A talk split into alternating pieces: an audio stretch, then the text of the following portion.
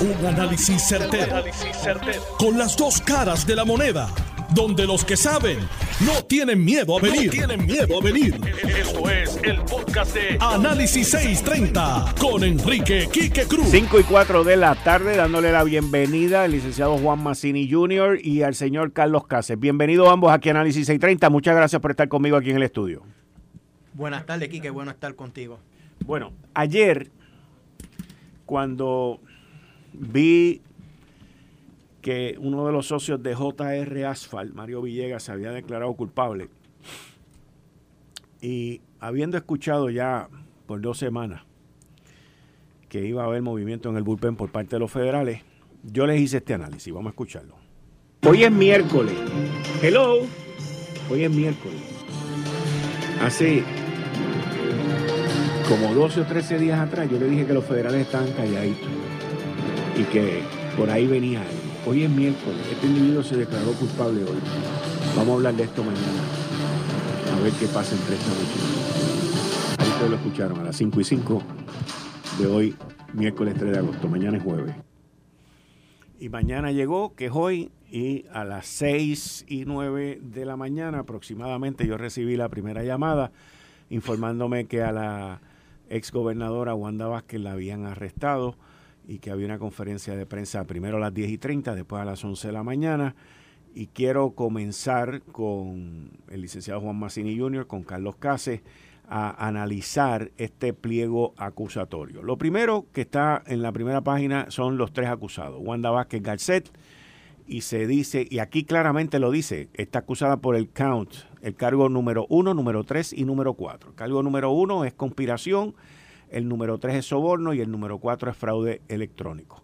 El señor Julio M. Herrera Belutini, que es el presidente o el dueño principal accionista de Bancrédito, este banco que está allí en Atorrey, un banco internacional. Eh, Julio Belutini está acusado por el cargo 1, 2, 4, 5, 6 y 7. El cargo número 2 es este soborno. El cargo número 1, perdón, conspiración, soborno. El 4 es este fraude electrónico el 5 es conspiración, el 6 es este soborno de un programa federal, ese me lo van a explicar ustedes que están aquí, el número 7 Honest Services Wire Fraud, también me lo explican más adelante. Y el ex agente del FBI, que ya había sido convicto anteriormente en el 2008-2009, Mark T. Rossini, que supuestamente anda por España. Fuentes dicen que ya lo arrestaron, otros dicen que no. Es ciudadano americano, este tipo está frito con los tratados de extradición ya que esto no conlleva pena de muerte y, en España pues ya Carlos Cáceres estuvo involucrado contra él desde España a Puerto Rico a la viuda negra en el caso del señor Anham, el canadiense que murió en el viejo San Juan. Comenzamos eh, con esto, licenciado Masil. Quique, buenas tardes, gracias por tenerme aquí a los Radio Escucha varias cosas tenemos que eh, ver. O sea, aunque el pliego acusatorio son siete cargos, a la exgobernadora en realidad son tres en lo que ella está nombrada y son tres a lo que ella le... Eh, es el de conspiración, el de soborno y entonces el de fraude electrónico. El, para ir empezando, la conspiración es, lo que hemos visto, muchos de los otros casos de, de funcionarios públicos y de corrupción, es lo que hemos visto en parte porque la conspiración tiene un máximo de cinco años. De, o sea, que, en cierto sentido un juez no puede eh, eh, condenar a una persona que se declara por conspiración por más de cinco años. Sin embargo, el de soborno tiene 10 años y el de el fraude electrónico es 30 años, es el máximo, es la penalidad máxima. O sea que ahora mismo ella está expuesta a 30 años, eh, esa es la exposición que tiene. Y vemos a través del pliego cómo la agencia investigativa han ido poco a poco y minuciosamente este, eh, investigando el caso, dan indicios de posibles cooperadores, dan indicios también de cómo se, eh, suscitó el, eh, la, básicamente el artificio, los esquemas para entonces uno poder entender qué era lo que se estaba pasando. Pero en arroyo y habichuela y en plain vanilla, básicamente era el siguiente eh, el dueño de y el presidente de Bancrédito, del banco, básicamente estaba teniendo unos problemas por unas investigaciones de la OSIF, por unas investigaciones debido a cómo se estaba manejando el banco y transacciones que están reguladas por el Bank Secrecy Act. Y quería cambiar al comisionado de la Oficina de Instituciones Financieras. Y básicamente, a cambio de eso, iba a aportar dinero para la campaña de la entonces exgobernadora en la primaria de, de, de la exgobernadora Wanda Vázquez. Y ahí está el quid pro quo. Eh, lo que hay que también entender es, bajo los distintos elementos, en la, en la conspiración es que hubo un acuerdo para hacerlo. No tiene que haberse llevado a cabo en, en, el, en el acto de soborno como tal, tiene que haberse llevado a cabo, tiene que haber un quid pro quo.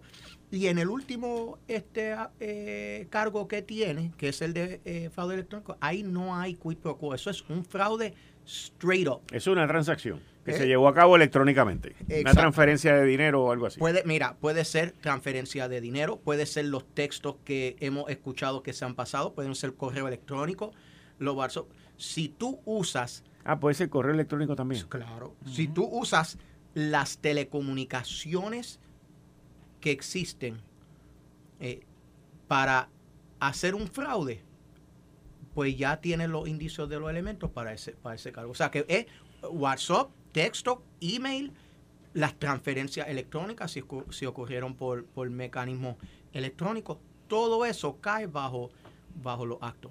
Carlos, Carlos Case, eh, tú estuviste a cargo del FBI aquí en Puerto Rico, en Las Vírgenes. Eh, este pliego acusatorio, 42 páginas, donde detalla una serie de comunicaciones electrónicas, que era lo que estaba hablando el licenciado Massini, y entra en el detalle para llevar a cabo una acusación como esta ante un gran jurado. Muy minucioso es el punto que quiero. Sí, es un, es un pliego acusatorio bien minucioso y ahí demuestra, ¿verdad? habiéndolo leído hace un rato, de la investigación completa y abarcadora llevada a cabo por el FBI aquí en Puerto Rico y la Fiscalía Federal, donde en el párrafo 33 y alusión al párrafo 33 para las personas que están escuchando y han, tienen acceso al pliego acusatorio que está disponible en el internet, habla de la investigación donde hay correos electrónicos, mensajes de textos, comunicaciones de, de aplicaciones de comunicaciones de internet y reuniones personales que se llevaron a cabo entre las personas envueltas, involucradas en la conspiración, que incluyen a la exgobernadora Wanda Vázquez, al señor Herrera y, al, y a este muchacho ex agente del FBI, entre otros. Eso me dice a mí, ¿verdad? Y leyendo ¿verdad? el pliego acusatorio más en detalle, donde el gobierno hace alusión y describe ciertas comunicaciones que hubo entre los conspiradores donde demuestra claramente la intención de los acusados de llevar a cabo estos actos que se consideran delitos a nivel federal para, entre otras cosas, como dijo el licenciado Massini hace unos minutos, sacar al comisionado de instituciones financieras en ese momento, que era el señor Joyner, que estaba llevando a cabo una investigación, una auditoría de Bancrédito cuyo dueño es el señor Herrera, entiéndase porque no están cumpliendo con el Bank Secrecy Act, donde se requiere por ley notificarle a FinCEN, que es un brazo del Departamento de Tesoro de Estados Unidos, que vela porque se cumplan las leyes de instituciones financieras a nivel nacional de transacciones sospechosas que estaban siendo procesadas a través del banco.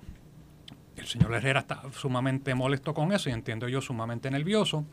Y entonces se idea este esquema para salir del señor Joyner y poner a un comisionado de instituciones financieras de su preferencia y selección, que básicamente fuese una marioneta o monigote de él, para detener la, la investigación o auditoría y a cambio de eso, pues le ofreció a la exgobernadora Wanda Vázquez 300 mil dólares eh, para financiar su campaña a través del, del Super PAC. Cuando entramos en la página número 6 del, del pliego acusatorio, habla, la línea número 9 dice, oficial público A, ganó la gobernación, fue electo gobernador de Puerto Rico y se fue es el gobernador efectivo enero 2021. Podemos rápidamente entender que ese es Pedro Pierluisi. OSIF, Commissioner A, sirvió como comisionado de la Oficina de Instituciones Financieras eh, desde julio del 17 hasta que Wanda Vázquez lo forzó a renunciar cerca del 28 de febrero del 2020. OSIF Commissioner B, esta es la oficina del comisionado de instituciones financieras, es la persona que fue nombrada por Wanda Vázquez como comisionado de la Oficina de Instituciones Financieras alrededor del 2020. Esta persona anteriormente trabajó para el banco como consultor. Frances G. Medía fue la presidenta y principal oficial ejecutiva del banco, hablando del banco este del venezolano, Bank Credit. John Blakeman es un consultor político localizado en Puerto Rico. Eh, Blakeman sirvió como asesor político de Wanda Vázquez durante su eh, estadía en la gobernación durante su paso en la gobernación. Individuo A fue el Chief of Staff de Wanda Vázquez. Individuo B, asistente ejecutiva de Wanda Vázquez. Individuo C, un inversionista que reside en Puerto Rico. Individuo D, fue una persona que, eh, advisor, que aconsejó a la gobernadora Wanda Vázquez mientras asesora asesor de Wanda Vázquez mientras ella fue gobernadora. Y la firma de consultoría internacional es una firma de eh, cabildeo y, consultoría política con oficinas en los Estados Unidos, en el Reino Unido, Australia y otras partes. International Consulting Film Partner One eh, fue el founding director de International Consulting Firm, predecessor firm. O sea, estamos hablando de esta misma firma de consultoría que estamos hablando ahora de un individuo, un individuo 2, el Chief Global Project de esa empresa. Consultor político A fue un consultor y autor, political consultant y autor, un consultor y autor. Es un, el consultor político A ha dado consejería, ha dado consultoría a campañas y ha manejado campañas a nivel presidencial, gubernatorial, eh, gobernación y primeros ministros en los Estados Unidos, candidate in the United States and around y alrededor del mundo. Super PAC 1 es un, es un PAC, o sea, un Political Action Committee eh, número uno, establecido para by Political Consultant A, por el consultor A, que apoya la campaña de la gobernación de Wanda Vázquez. Super PAC 2 es un Political Action Committee que se estableció para apoyar la campaña de Público Oficial A, que es el gobernador Pedro Pierluisi. Y ahí sigue sucesivamente. Eh, Carlos, tú, eh, Carlos Cáceres, tú desde el punto de vista de investigación, esto se ve bien minucioso, bien detallado, pero con múltiples componentes y múltiples testigos. Acabo de dar una lista ahora de casi 11, 12 testigos y personas que están cooperando. ¿Todos los testigos y todos los cooperadores tienen que estar aquí o pueden haber adicionales y solamente pusieron los principales? Pueden haber adicionales y pueden haber ángulos de investigación que no han madurado y por ende no están incluidos en el pliego acusatorio. Y que quiero, ¿verdad? para que el pueblo y los radioescuchas entiendan. Las investigaciones federales, particularmente las del, FBI y más aún las de corrupción, salen cuando están listas. No salen antes, no salen después. El licenciado Massini, que está aquí con nosotros en la tarde de hoy, lo sabe muy bien porque fue fiscal federal auxiliar en New Orleans hace varios años atrás. Y eso es así. Eso yo lo, lo la analogía que yo uso es las investigaciones de corrupción en particular se cocinan en un slow cooker, ¿verdad? Y se van cocinando poco a poco, se le va echando sus ingredientes, se le va echando su sazón, se le va, ¿verdad? Y no es hasta que esté listo, ¿verdad? Que se sirve al plato para uno comerse. Las investigaciones federales son iguales, en particular las de corrupción. Y entonces, al día de hoy sale este pliego acusatorio porque esta parte de la investigación está completada. Y digo esta parte porque posiblemente hayan otras vertientes que pueden nacer de este caso, como le llaman spin-offs, que son casos que surgen del caso principal, ¿verdad? Que entonces se, se van investigando y según van madurando esas investigaciones, pues eh, salen. En ese sentido, aquí, que lo que no me pregunta es que si, si de este caso pueden nacer otros casos, pueden nacer otros casos, como también puede haber o salir superseding indictments, que son enmiendas a la acusación principal, que es esta. Juan, no sé si quieras abundar, ¿verdad?, en lo que es un superseding indictment y cómo funciona. Sí, este, Quique. Un, un superseding indictment, básicamente, la, vamos a empezar. Y haciendo eco de lo que decía Carlos, este, las acusaciones ocurren cuando los fiscales entienden que tienen ya la evidencia eh, no para, para encauzar, sino para enjuiciar. Y, y a ese sentido, pues a veces a través de lo que va procesando el caso, eh, a veces hay cargos adicionales que se decide traer por la razón que sea, sea porque vamos a ir a juicio, pues quiero ver todas todo las acusaciones que tengo, no se llegó a una negociación. Eh, pero se tiene, se tiene un término de cinco años para uno traer un, un digo, hay unas excepciones, pero mayormente los delitos federales prescriben a los cinco años. De hecho, cuando en mayo hubo eh, unas aseveraciones por, por representantes de la exgobernadora diciendo que el arresto era eminente, ah, que, iba a venir, de, que...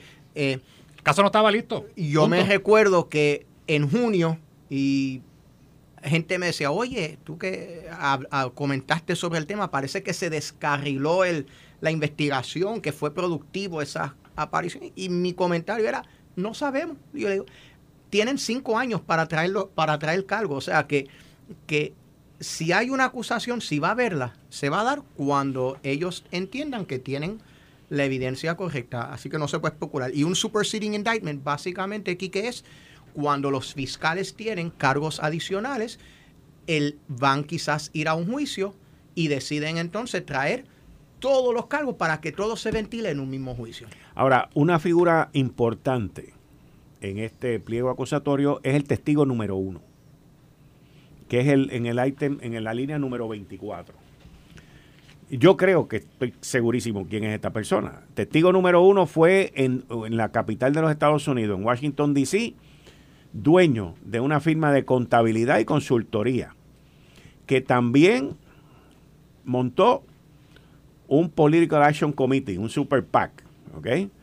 Entonces luego te describe lo que es un Political Action Committee, que yo lo dije, an independent expenditure money spent, y por ahí te sigue dando la explicación, pero luego te dice, en o cerca de mayo del 2020, el testigo 1 registró el Super PAC 2, que fue el que yo mencioné ahorita, para una serie de gastos independientes. Cerca de mayo del 2020, testigo número 1 registra el Super PAC 2 para apoyar la campaña eleccionaria del oficial público A. Estamos hablando del gobernador Pedro Pierluisi. El testigo 1 estableció el Super PAC 2 antes, antes de que comenzara a operar y establecer la dirección de este Super PAC. Espérate, no. Witness 1 established Super PAC 2 before he began operating at the discretion of federal law enforcement official. El testigo número 1 estableció el Super PAC antes de que él comenzara a cooperar, es la manera que yo interpreto esto, bajo las directrices de oficiales de ley y orden federal. El testigo 1 eh, se involucró y estuvo en, este, comportándose en una conducta que vamos a describir abajo, bajo la dirección de oficiales de ley y orden federal. Yo entiendo que ese es Joseph Fuentes Agostini. Esa es mi opinión. Eso es lo que yo entiendo que está descrito ahí. Bueno, Quique, lo interesante es que ese párrafo 24 que tú describes es, es, muy similar al párrafo 20 de el information de Blakeman. O sea, si tú lo miras uno con otro, porque Aquí se estudian los casos y se estudian las acusaciones. Y si tú fijas, el... Tú estás hablando del pliego donde él, acepta culpabilidad, John Blakeman. Donde, no, la acusación de John Blakeman, que fue por information Exacto, no por o sea, donde él, donde él acepta la culpabilidad, no va ante un gran jurado. Y si tú te fijas, dice, testigo número uno, era el dueño de un Washington, D.C. based accounting and consulting firm que eh, estableció un, super PAC para mayo del 2020, digo. O sea, para... Es lo mismo, es la misma persona. O sea, que que el, el, el individuo Witness 1 en el 20... Entonces, podríamos decir, y, y, les pregunto a ambos, podríamos decir que John Blakeman y Joseph Fuente, que yo entiendo que es este individuo que estamos hablando aquí, fueron los, los personas, las personas de contacto para unir un, un, lado de la bandera con el otro lado de la bandera una vez se pierde, una vez se pierde la primaria de Wanda Vázquez. Quique, eso sería especulativo, por lo menos de mi parte, porque ¿verdad? No, no puedo llegar a, esa conclusión. Sí, y si le quitamos los nombres, podríamos decir que uno que está en un bando habla con el otro de otro bando para establecer una relación. Eso sí, eso sí. Eso pero, sí. Pero quiero estar bien claro que el caso de, de Joe Fuente, de hace varios meses atrás, donde él hizo alegación de culpabilidad, es diferente a este otro caso que estamos hablando aquí hoy. Sí, no, son dos cosas completamente distintas, pero ahí es donde nacen otros eh, casos, que fue lo que yo te pregunté ahorita. correcto, correcto, correcto. Y entonces, pues yo, yo entiendo que el FBI pues mira esto, ¿verdad? Detenidamente y empieza a armar el rompecabezas. Y entonces ellos abren un caso acá y después abren otro caso acá, porque no necesariamente, que están relacionados, pueden ser conspiraciones aparte, con players aparte, aunque tengan a uno en común, que en este caso, ¿verdad? como tú dijiste, aparenta ser el señor Joe Fuente. Y el señor Blakeman. El señor Blakeman, correcto. Licenciado Masiri.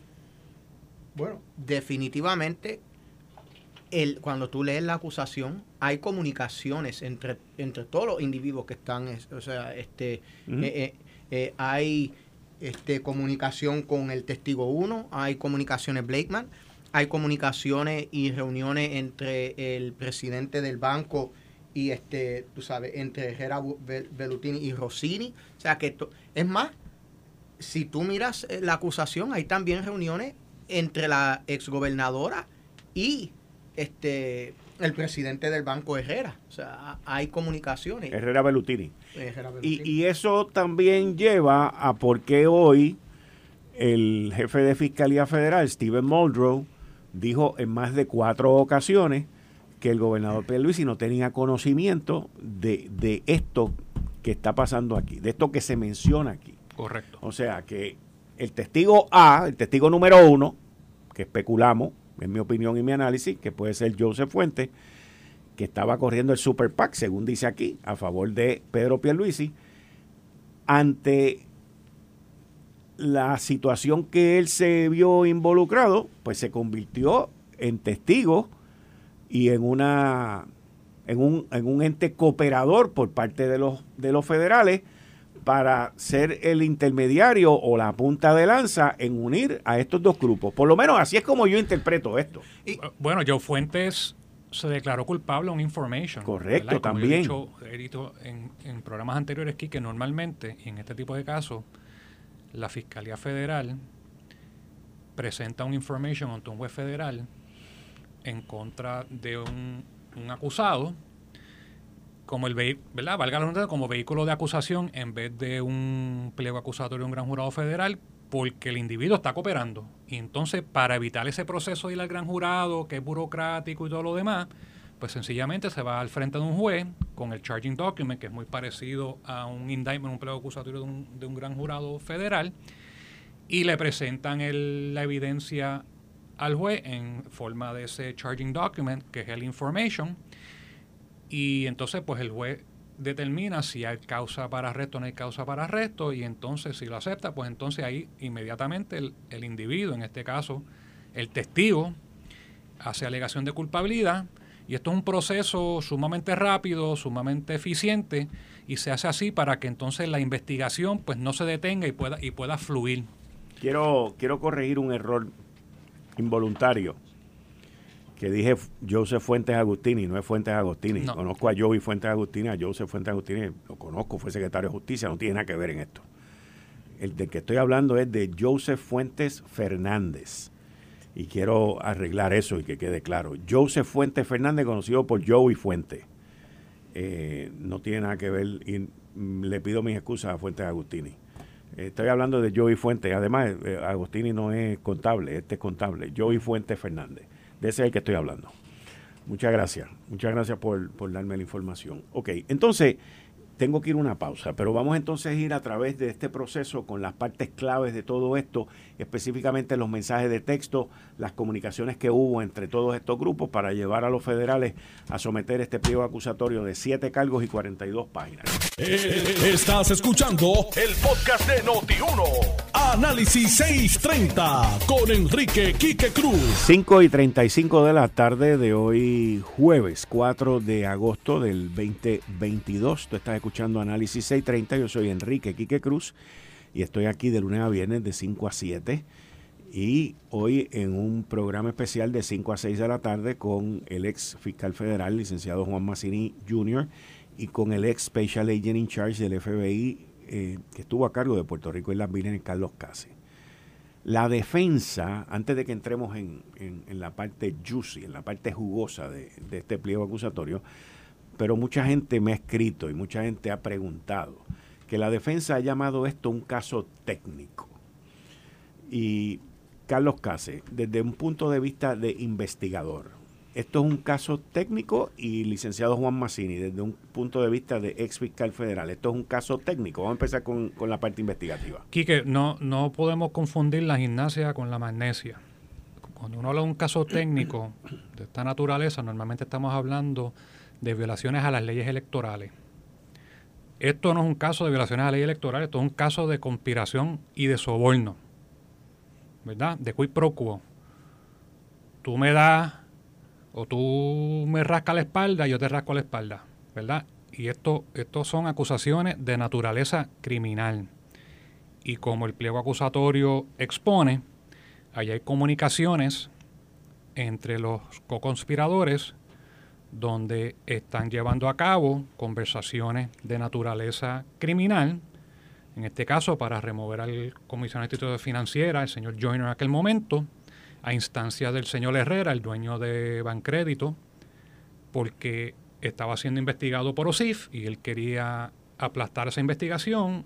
Y, que votaran al que estaba allí. Que votaran al que estaba allí para él poner a, un, a un monigote de él para, ¿verdad? Para, ¿Y lo logró? Y lo, y lo, logró. Esto, esto es puramente criminal. Juan, yo no sé, tú, tú, eres, tú fuiste fiscal y eres abogado. Yo no veo esto como un caso técnico. no. no. Pero vamos a, mirar el trasfondo. Primero que nada, vamos a decir algo que es importante para los radioescuchas y lo, lo dijo el, el fiscal Monroe eh, a la exgobernadora, le, ella tiene la presunción de inocencia, o sea, ella, el, el, gobierno tiene que probar lo que está en este pliego acusatorio, eso lo tiene que probar as she stands today. Cuando ella se va esta noche a su casa del su café, ella es inocente, as she stands today. Hay que probarlo en un tribunal o que ella se declare culpable si, si entiende que es el proceso. Así que vamos por partes. Así que el pliego es meramente un mecanismo por la cual la fiscalía trae la acusación y dice, yo quiero procesar este caso y estos son lo que yo voy a probar. Ok. Cuando, back in the day, cuando estábamos escuchando todo el room room y, los, aviones pasando por encima, se, habló de que era un caso técnico porque se estaba hablando de una de una posible encuesta, que hasta hubo comentarios de que la encuesta nunca se utilizó, que cómo va a ser eso. Y la insinuación era de que era un tema electoral, como dijo Carlos, que era algo medio técnico, complejo, que era una cosa minuciosa y que era lo que lo convertía en criminal. Pero cuando tú lees esta acusación, Aquí no hay nada técnico. Nada. Aquí no hay nada, este, hay unos issues electorales, pero aquí no hay un cargo electoral de que se benefició por una, una encuesta. De hecho, te voy a decir más, Quique. Una de las cosas que está ausente en este cuando hubo en este pliego acusatorio. En este pliego acusatorio, en mayo, cuando este, se estaba hablando, y una de las cosas, de hecho, contigo mismo lo comenté, cuando se estaba hablando, yo te hice el comentario a ti en, una, eh, eh, eh, durante una participación, de que el tú aceptar una donación, aceptar una donación por parte de una persona extranjera que no fuera ciudadano o, residente, es un delito que no conlleva quid pro quo. O sea, el aceptar el dinero de por sí sin embargo, si tú te fías en este pliego acusatorio, no, eso no, no, se menciona. No, se menciona nada de que el individuo es extranjero y dio 300 mil pesos. O sea, aquí no hay nada de eso. O sea, que, que, que el, eh, si había algo técnico, eso desapareció. Ahora lo que tenemos son tres cargos: conspiración, front and center. Tenemos fraude, este, tenemos soborno, que ese sí requiere un quid pro quo.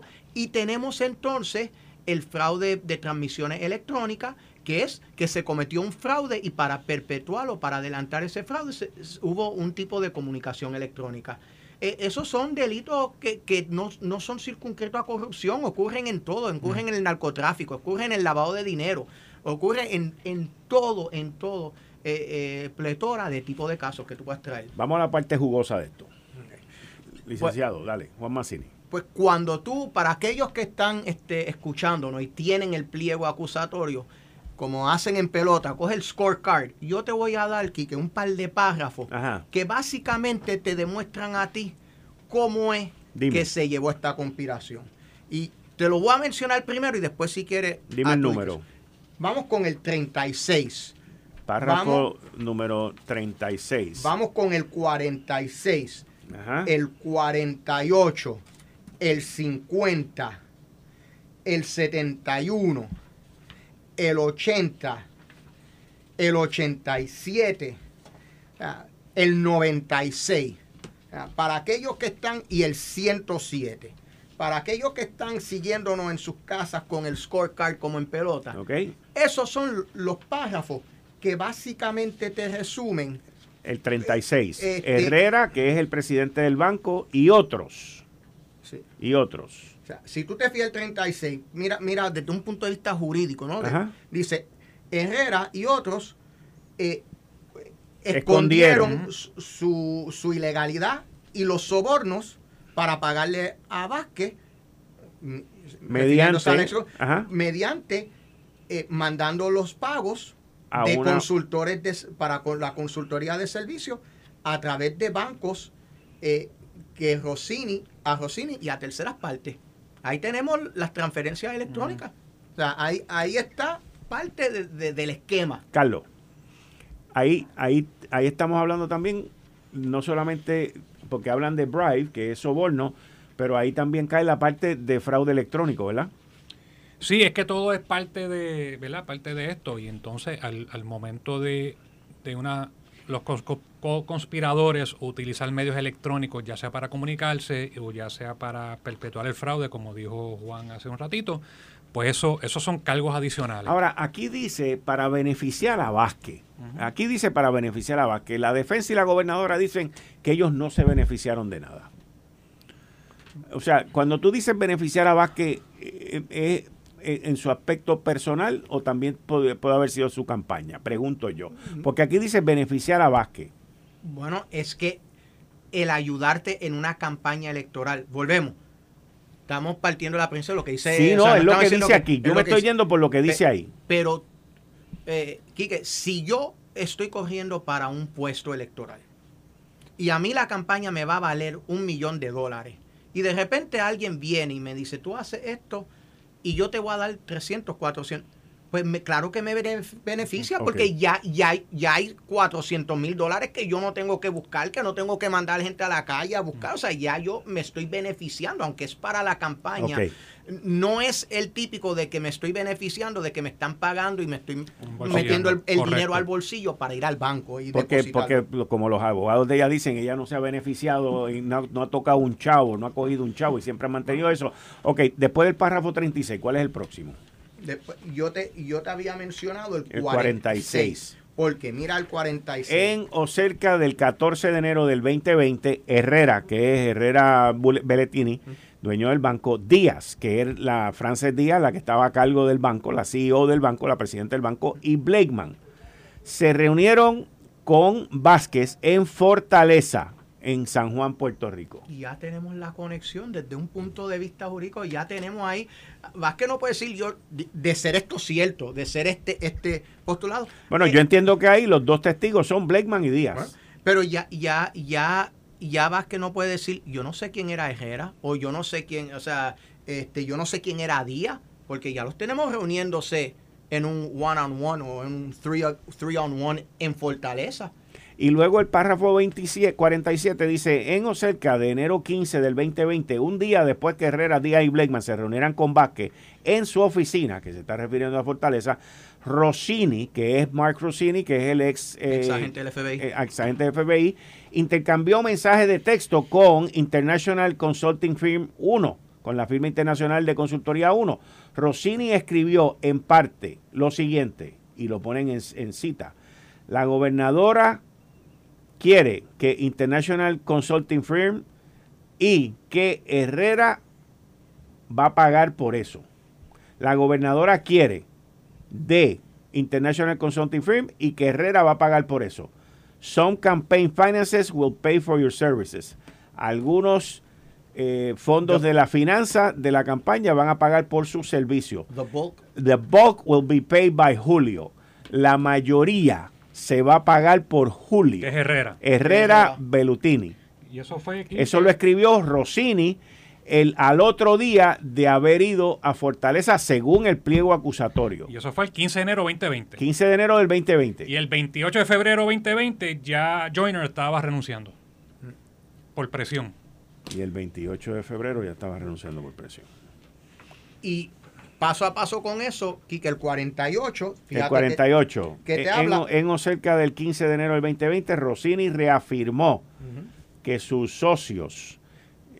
No, Rossini le reafirmó a, los socios. de International Consulting Firm que Herrera iba a pagar por sus servicios enviándole un correo electrónico a International Consulting Firm Partner número uno y a International Consulting Firm Partner número dos en parte y dijo lo siguiente, al día de hoy Julio H, refiriéndose a Julio Herrera, dueño del banco, se reunió con la gobernadora y con su chief of staff ayer. Que sería la secretaria de Gobernación. Secretario de la Gobernación en ese momento ayer.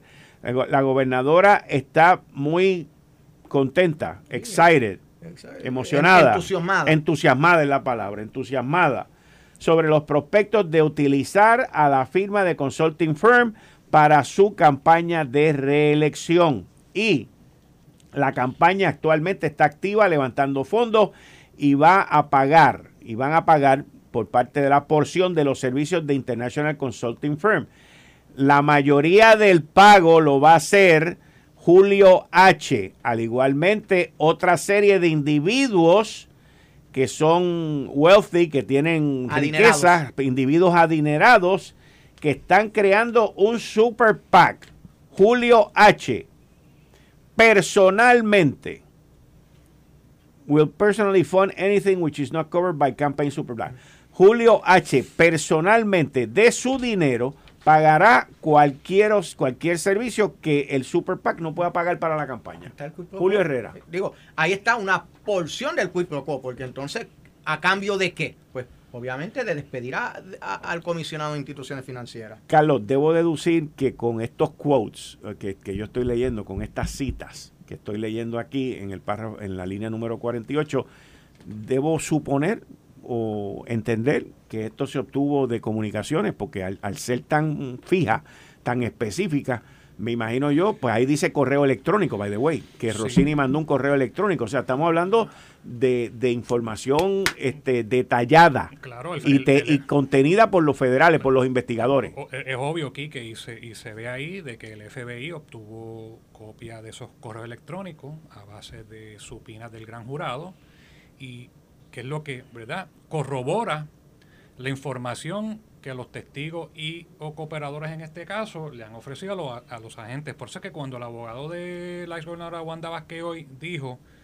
que los testigos iban a mentir, yo aclaré en el programa hoy, de que si bien es cierto que a veces hay testigos que están enfrentando cargos que a veces mienten o, o le ponen le ponen sazón ¿verdad? Y sal y pimienta a su testimonio para hacerlo más, más jugoso, para que ellos se beneficien al momento de, sentencia.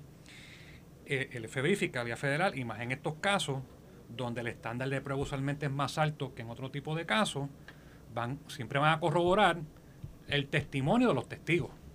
Entonces, ¿qué mejor manera de corroborar los testimonios de los testigos con los mismos correos de los individuos que están siendo acusados?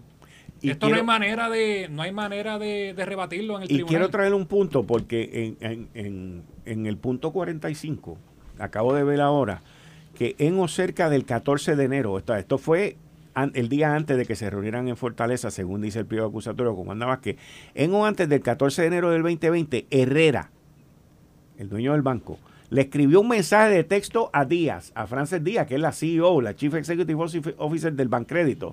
O sea, es su empleada.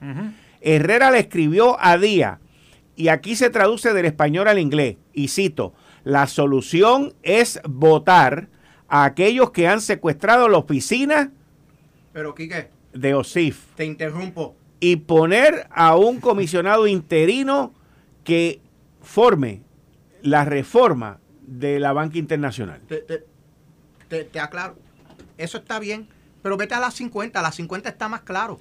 la, 50. está para aquellos que están en sus casas con el scorecard. La miren, 50. la 50. más claro no canta el gallo. En o cerca de enero del 2020, Blakeman actuando bajo la dirección de, Julio Herrera. Le dice a Vázquez. Le dice a Wanda Vázquez durante una o más reuniones en persona. en persona que tuvieron en Puerto Rico que el banco, quería a el comisionado de instituciones financieras, Commissioner A, que Joyner, que lo remuevan de la posición. Y, me, y debo de entender yo, y le pregunto al, al, investigador y al fiscal, el, ex investigador y al, fiscal, y al ex fiscal, eso entiendo yo que entonces entendemos que eso está corroborado con mensajes de texto o es solamente con testigos. Pregunto. No, no, Quique, como dije, o sea, eh, el, el FBI y Fiscalía Federal no se iban a tirar solamente con el testimonio de Blakeman y Díaz. Ellos tienen que corroborar, tenían que corroborar la información que ellos pudiesen estar dando bajo cooperación y entonces obtuvieron los correos electrónicos, los mensajes de texto y otra otras evidencias que no necesariamente están eh, especificadas en el pliego acusatorio para ¿verdad? tomar la decisión de, de, erradicar las acusaciones. Pero para estar claro, Quique, el banco es Herrera. O sea, ahí dice el banco, pero el banco es Herrera.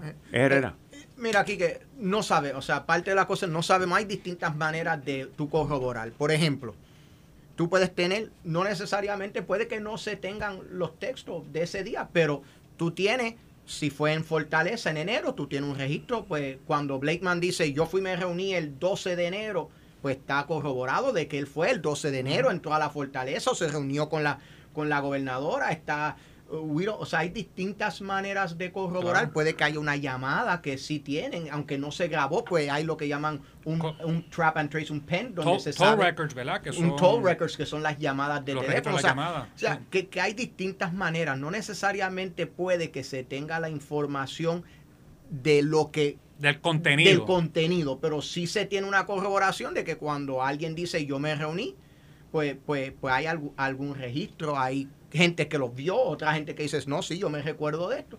Y eso entonces, de cierta manera... Ahora, te voy a decir una cosa, el, tipo este, Julio Herrera Belutini, estaba hablando ya, o sea, mandando, como si él corriera el gobierno, porque después en la 54, que fue una que tú me mencionaste, Carlos, dice que, que él dijo, este tipo, el de OSIF, hay que sacarlo. Sí. Throw out OSIF Commissioner Y cuando te lo ponen así, es que eso tiene que estar en algún mensaje de texto. Esto dice, cerca de enero del 22, enero 22 del 2020, Herrera le mandó un texto, un mensaje de texto a Díaz que dice, el individuo se pregunta a la gobernadora, que la gobernadora quiere saber a quién poner en OSIF.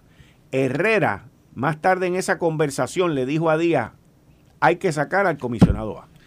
Pero para, para aclarar lo que dijo Juan y los que están llevando el scorecard en el juego de pelota en sus casas escuchando análisis 630 en la tarde de hoy. Lo que dice Juan es cierto, ¿verdad? Hay no todas las comunicaciones, no todos los mensajes de texto, no, eh, ¿verdad? Están disponibles y las reuniones presenciales, a menos que hayan estado siendo grabadas por alguien, pues ese contenido se pierde, pero aquí en el pliego acusatorio de 42 páginas describe textos y correos electrónicos bien específicos, el contenido, o sea que el FBI y Fiscalía tienen contenido de correos electrónicos y de, y de mensajes de texto. ¿Cuál es el próximo número, este licenciado? 7-1.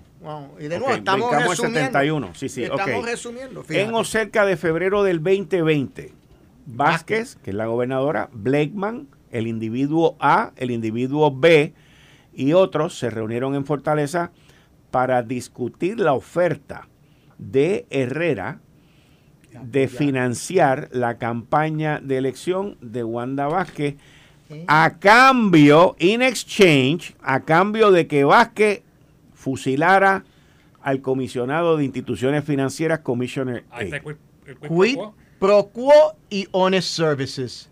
¿Qué es Honest Services?